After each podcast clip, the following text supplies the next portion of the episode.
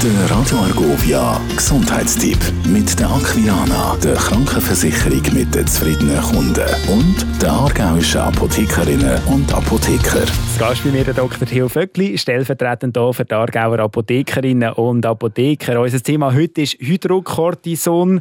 Was genau ist das Hydrocortison, wo wir heute darüber reden, Theo? Ja, Hydrocortison oder Cortisol ist eine Substanz, ein Hormon, das im menschlichen Körper natürlich vorkommt, von der Nebennierenrinde synthetisiert wird und extrem viele Funktionen ausübt. Wie wirkt so Hydrocortison denn?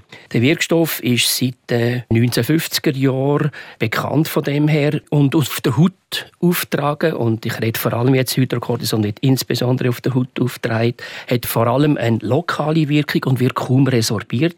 Es wirkt entzündungshemmend, antiallergisch und juckreizstellend und ist darum so bei Ekzem, Hautreizungen, allergische Reaktionen, Sonnenbrand, Insektenstich absolut äh, angezeigt. Das heisst, hast du schon etwas angetönt, wie das soll angewendet werden Ja, trotzdem soll Hydrocortison nur kurzfristig und in der Regel ein bis zweimal dünn auftragen werden im Tag, vielleicht nicht länger als zehn Tage von dem her. Im Gesicht eher nicht in der Genitalreaktion. Okay, kann man darüber diskutieren, aber es wird auch nicht so empfohlen. Und gleich hat es eben schon vielen zugeschnürt, die das Cortison gehört haben, das Angst vor dem.